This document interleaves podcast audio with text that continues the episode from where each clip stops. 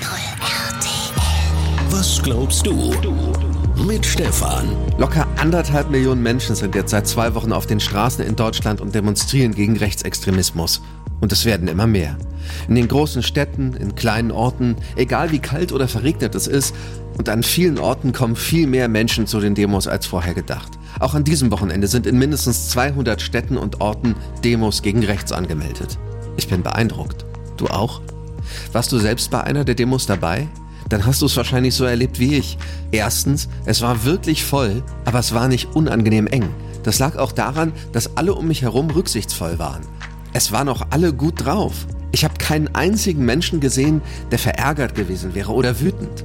Man konnte sich mit Menschen unterhalten und es wurde klar, die sind nicht einfach nur dagegen und die sind auch sicher nicht gegen das System. Die sind vor allem gegen eins, Rechtsextremismus und rechtsextreme Parteien. Und sie sagen es mit kreativen und lustigen Sprüchen. Zum Beispiel, remigriert euch ins Knie. Dass die Stimmung gut war, dass auch getanzt wurde, heißt nicht, dass es den Menschen dort nicht ernst war. Sie hatten eine Botschaft für etwas. Statt rechte Menschen Menschenrechte. Für Demokratie, für Offenheit zum Gespräch, zur Diskussion und zwar fair, konstruktiv.